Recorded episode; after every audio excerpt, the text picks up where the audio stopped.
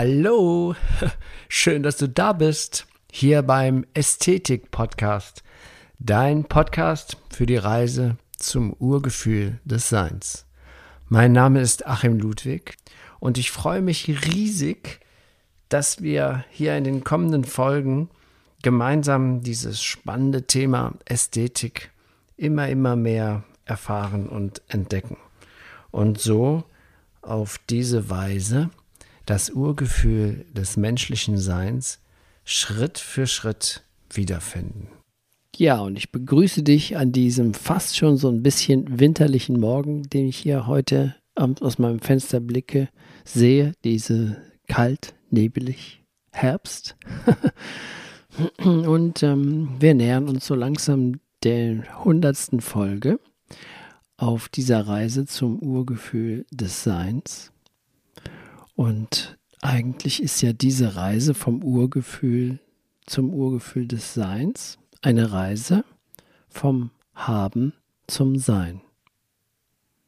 Und in den letzten beiden Folgen habe ich auf der einen Seite das Haben beschrieben, die, wie die Ego-Struktur uns im Griff hat und uns immer dazu äh, antreibt, zu werten und zu urteilen. Und auf der anderen Seite haben wir das Sein. Der letzten Folge habe ich besprochen, das Sein, das, was wir wirklich sind, das höhere Selbst. Ich merke gerade, irgendwie ist meine Stimme, ist meine Stimme noch gar nicht ganz wach. So früh ist es doch gar nicht. ja, na, ich denke mal, schaffe ich auch noch jetzt diese Folge 91 mit dieser Stimme. Die anderen habe ich ja auch geschafft. So, vom Haben zum Sein. In der Form des Ich-Bewusstseins, also das, was wir denken, was wir beibe beigebracht bekommen haben, was wir sind, unser Name, unsere Persönlichkeit, unser Beruf, ob wir Vater oder Mutter sind, alles das, das ist ja das, womit wir uns identifizieren als Persönlichkeit. Und die Persönlichkeit braucht natürlich ganz viel Anerkennung. Das Ich hat immer Angst vor dem Sterben und das Ich braucht viel Anerkennung. Das braucht gute Noten in der Schule.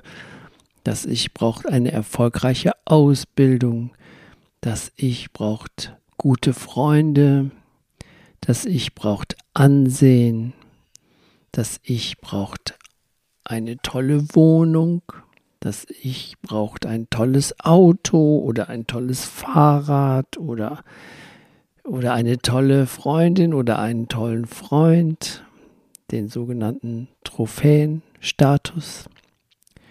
Das braucht das Ich alles, weil das Ich ständig immer wieder stirbt. Und davor hat es eigentlich Angst, aber da das Ich erfährt, dass nichts in der Welt von Beständigkeit ist, hat das Ich immer Angst, das, was es jetzt gerade hat, zu verlieren. Und das Paradoxe ist, in dem Moment, wo man es hat, will man schon wieder was Neues.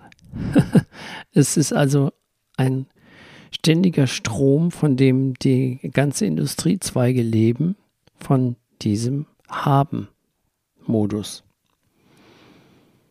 Aber das, was wir wirklich sind, unser Sein, unser wahres Selbst, das braucht gar nichts. Und in den letzten beiden Folgen habe ich beschrieben auf der einen Seite das Haben im Ego-Modus, im Icheln und auf der anderen Seite bei der letzten Folge Nummer 90 das Sein. Das, was wir wirklich sind.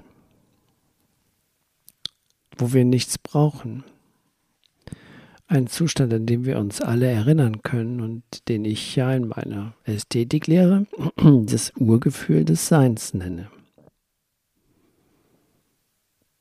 Und der Weg vom Haben zum Sein, das ist eigentlich gar kein Weg, weil wir das Sein sind.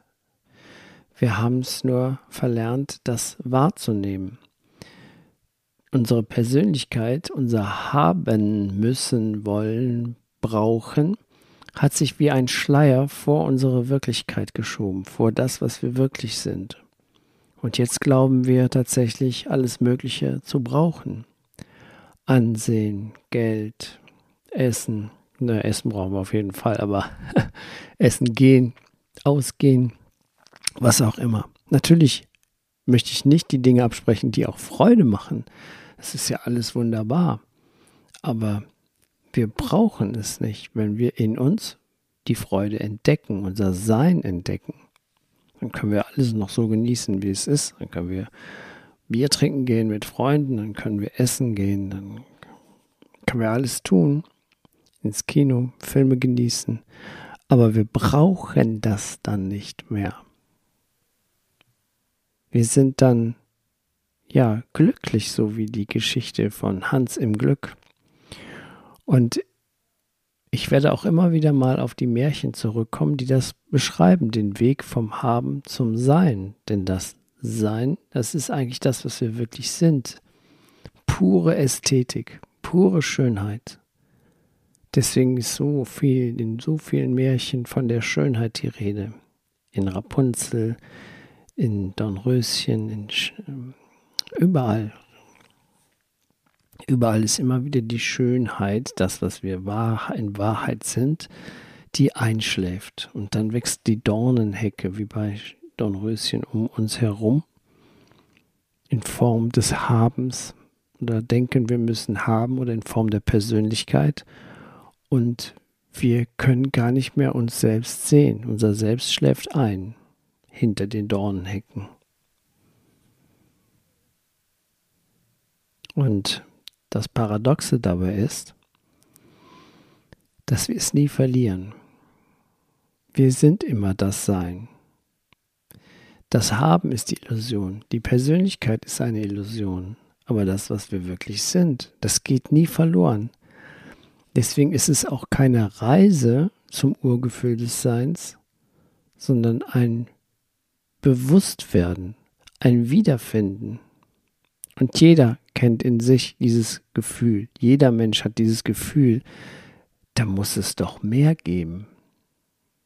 Aber das Gefühl ist dadurch so seltsam geworden, dieses, da muss es doch etwas mehr geben, das jeder in sich trägt, weil wir das nicht mehr wahrgenommen haben. Wir haben Schicht um Schicht um Schicht in unserem Leben darüber gedeckt, wie so eine Zwiebel und können jetzt gar nicht mehr daran, an dieses Urgefühl.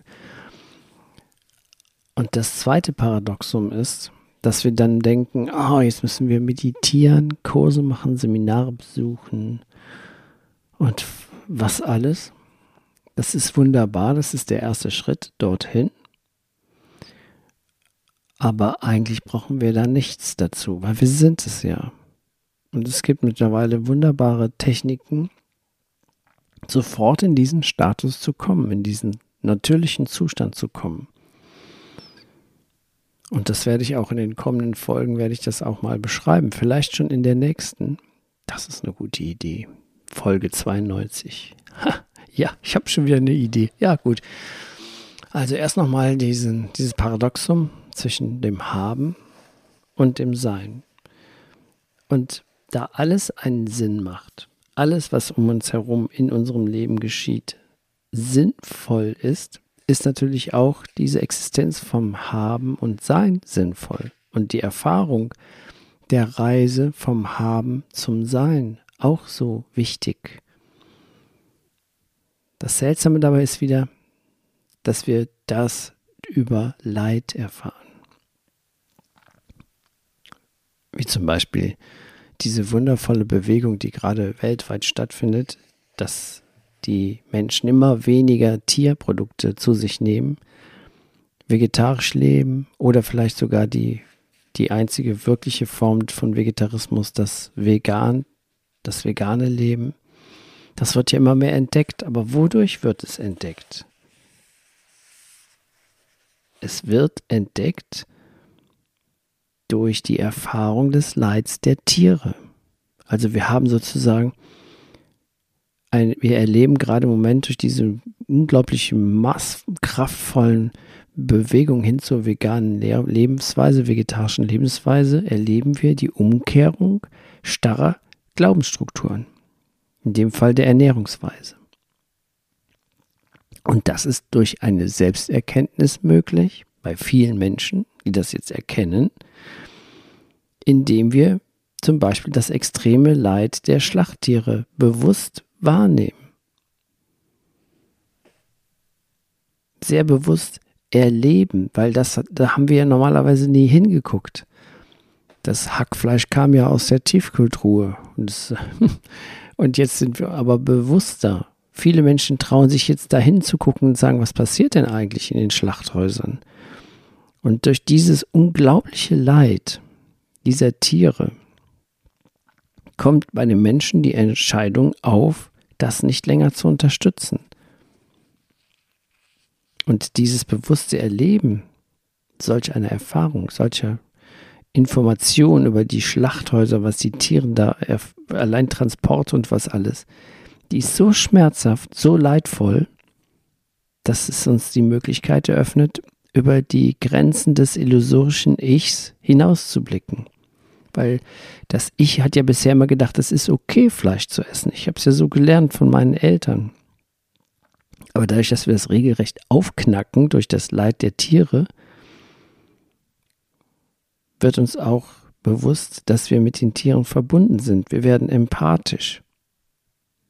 Wir können auf unsere Verbundenheit mit dem Tier blicken.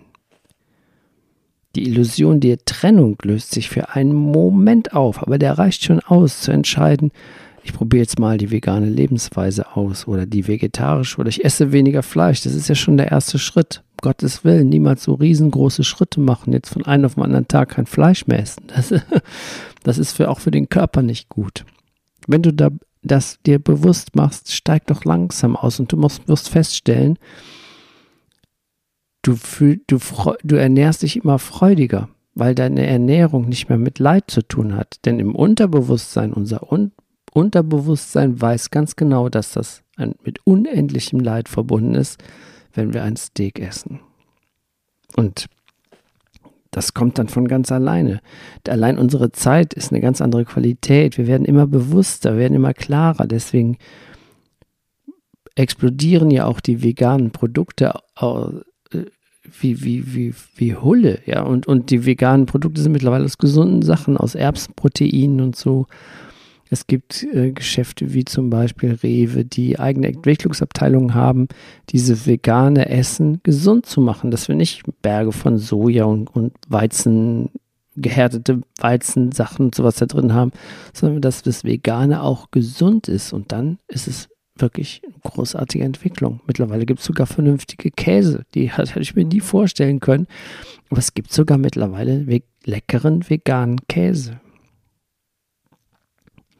Ja, und dann, dann sind wir in einem Prozess, dass wir das durch das Leid des anderen, des Tieres in dem Sinne, als wäre es unser eigenes und handeln dann danach. Nicht mehr aus unserem Ego-Interesse, sondern zu Wohle von allem, in dem allem wir uns erkannt haben, in dem wir uns in dem Tier erkannt haben und das Tier respektvoll behandeln wollen. Und da wir als Verbraucher eine unglaubliche Macht haben, haben wir auch eine unglaubliche Macht in der Umstellung unserer Ernährung und tun uns gleichzeitig auch noch Gutes. Ich wollte damit nur beschreiben, keine Werbung für vegane Lebensmittel machen. Ich wollte damit nur beschreiben, dass das Leid sinnvoll ist. In Anführungsstrichen. Sonst würden wir immer noch jeden Tag Berge von Fleisch essen, die meisten Menschen, und unbedacht handeln. Aber mittlerweile gibt es Restaurants, die sogar vegane Speisenkarten haben. Und das freut mich total. Freut mich total, dass es sichtbar wird, dass immer mehr Menschen sich auf den Weg gemacht haben vom Haben zum Sein. Dieser Weg vom Haben zum Sein oder diese Reise zum Urgefühl des Menschseins, wie ich das nenne, das ist eine Form von Rückkehr. Die Rückkehr in unseren natürlichen Zustand. Wir haben ganz schön großen Umweg dafür gemacht. Aber die Tatsache, dass du jetzt hier den Ästhetik-Podcast hörst und ich diese Aufnahme mache, ist ja schon mal ein angenehmes Zeichen. ich sage jetzt nicht ein gutes Zeichen, dann wäre ich ja wieder in der Wertung von gut und böse, sondern das ist ein angenehmes Zeichen und es ist ein Weg, der unumgänglich ist. Irgendwann müssen wir alle diesen gehen. Auch die Menschen, die nicht den Ästhetik-Podcast hören. wir sind dazu bestimmt, dass wir uns von diesen Grenzen des Ichs, also aus dem Haben-Modus lösen, damit wir in die Freiheit des Seins eintreten können, vom Haben zum Sein. Und das ist der letzte Akt unseres Dramas, das wir hier seit 2000 Jahren erleben und ganz intensiv in den letzten 100 Jahren. Es wird ja immer schlimmer. Das Drama spitzt sich ja zu, dass wir nach dieser kollektiven Katastrophe tatsächlich in der Lösung des menschlichen Grundkonflikts enden.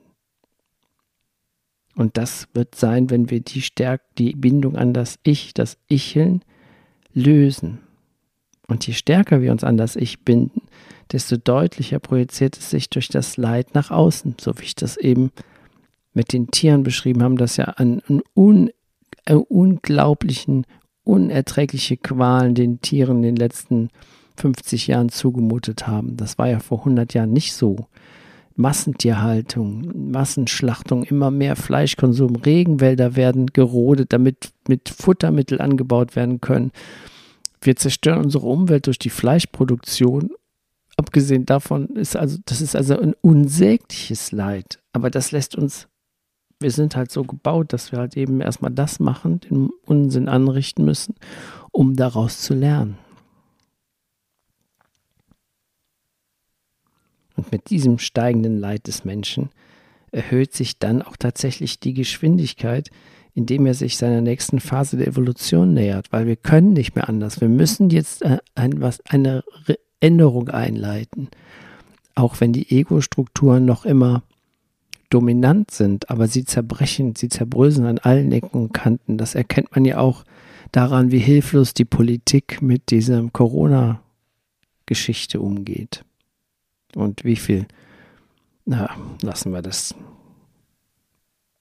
Also es findet jetzt, wir sitzen, sitzen mittendrin in der Beobachterrolle und erleben einen weltweiten Bewusstseinswandel, der jetzt gerade um uns herum passiert. Das ist eine unglaubliche Chance, aber wir werden mitgesogen, mitgerissen, sonst werden wir gar nicht mehr sein. Wir werden vom Haben zum Sein wand uns wandeln müssen oder wir werden überhaupt nicht mehr sein. Das sage ich mal einfach so ganz frech. Also vom Haben zum Sein. Das Haben sind die, diese Ego-Strukturen, diese Ichs, die gefestigten Persönlichkeiten, die noch krampfhaft an dem Bestellen, die sich noch festbinden, wie so äh, Demonstranten an Bäume, die gefällt werden krampfhaft versucht man diese Grenzen aufrechtzuerhalten. Aber dadurch verliert der Beton durchlässig immer mehr an Dichte. Und es scheint immer mehr Licht durch, so wie in der Höhle von Platon, die Gefangenen, die an der Höhlenwand angebunden sind, die Schatten für die Wirklichkeit halten. Immer mehr von denen nehmen jetzt wahr, dass da doch das Licht scheint. Vielleicht sind die Schatten ja doch nicht echt. Vielleicht werden wir doch ein bisschen manipuliert, aber wir werden von uns selbst manipuliert, von unserer Ego-Struktur, von unserem Habensmodus.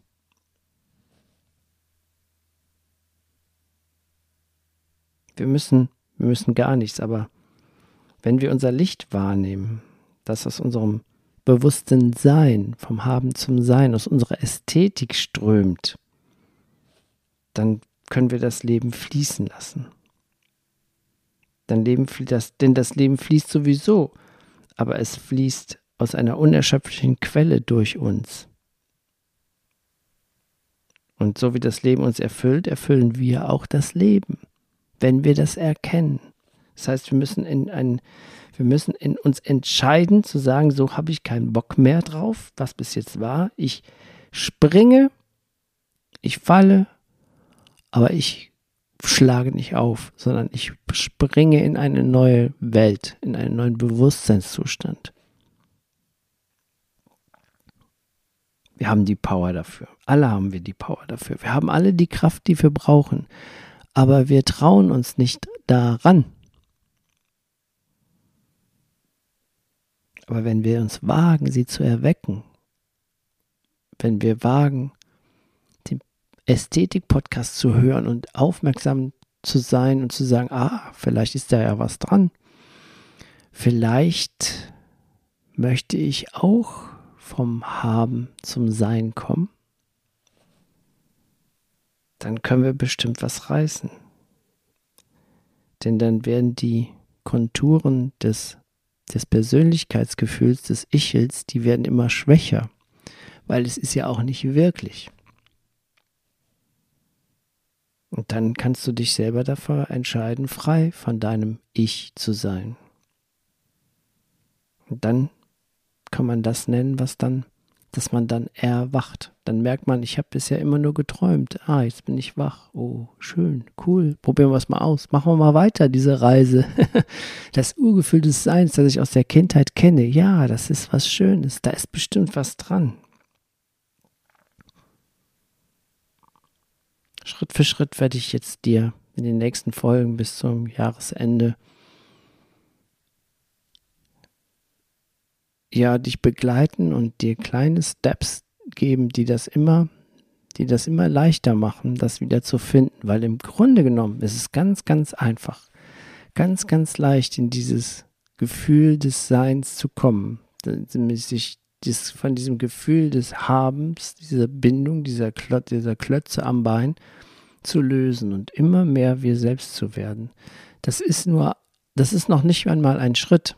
Das ist in einem Bruchteil von einer Sekunde geschehen. Das ist nicht kompliziert. Wir müssen nicht stundenlang meditieren, tagelang Seminare besuchen. Nein, wir sind es ja.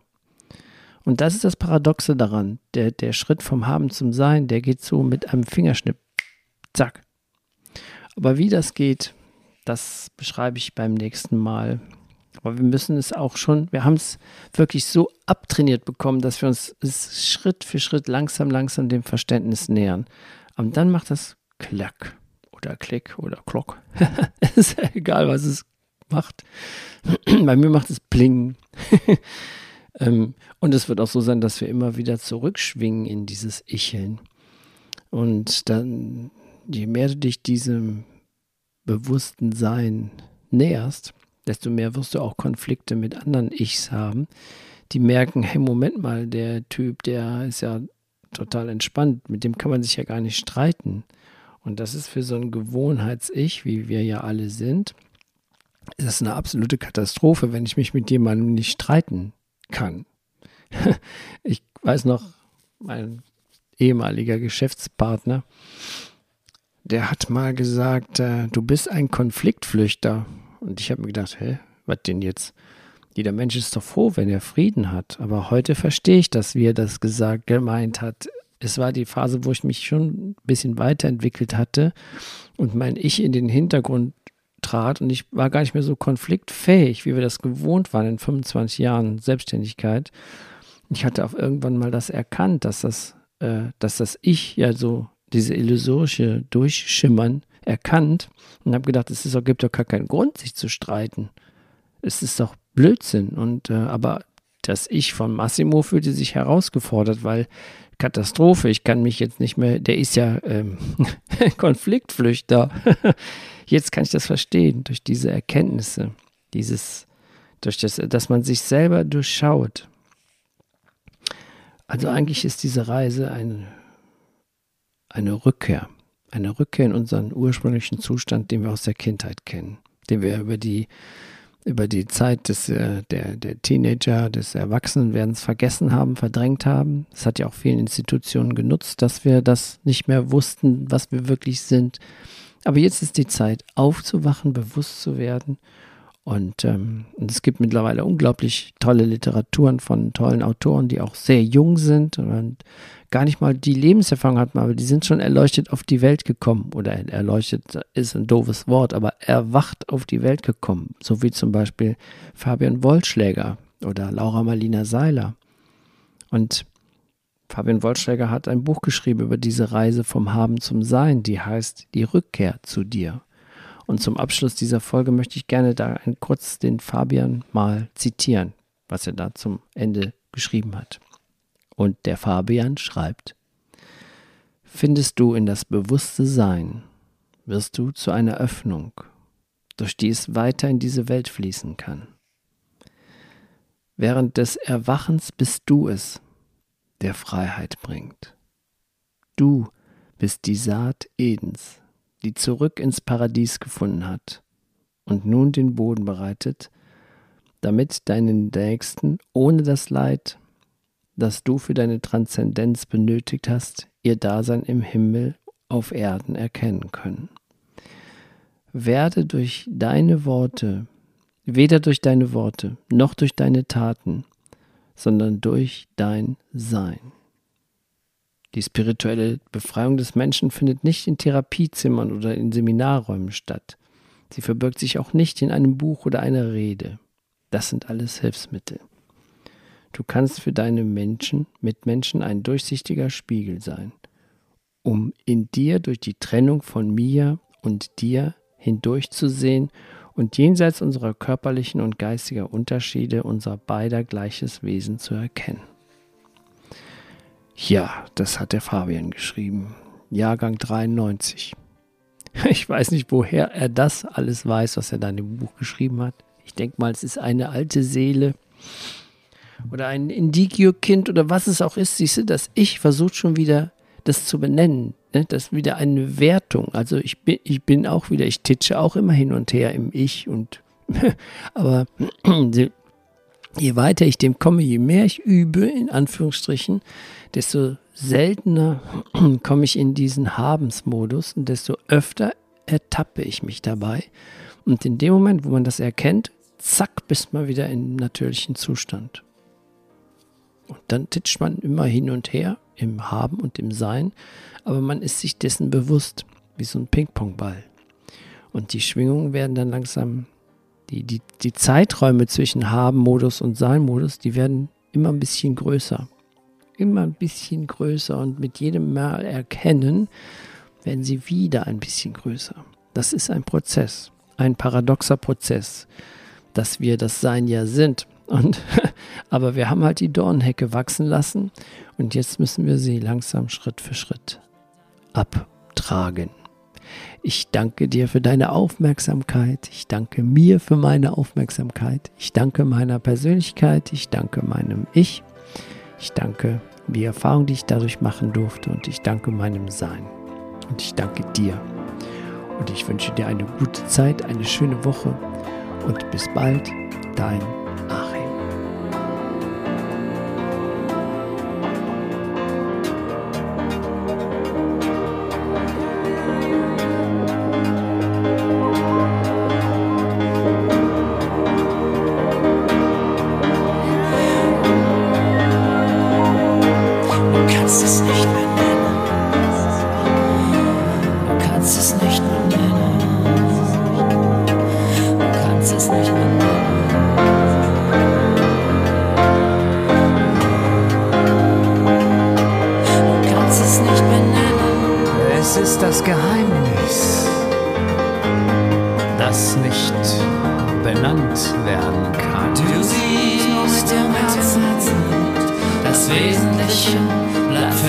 两三道。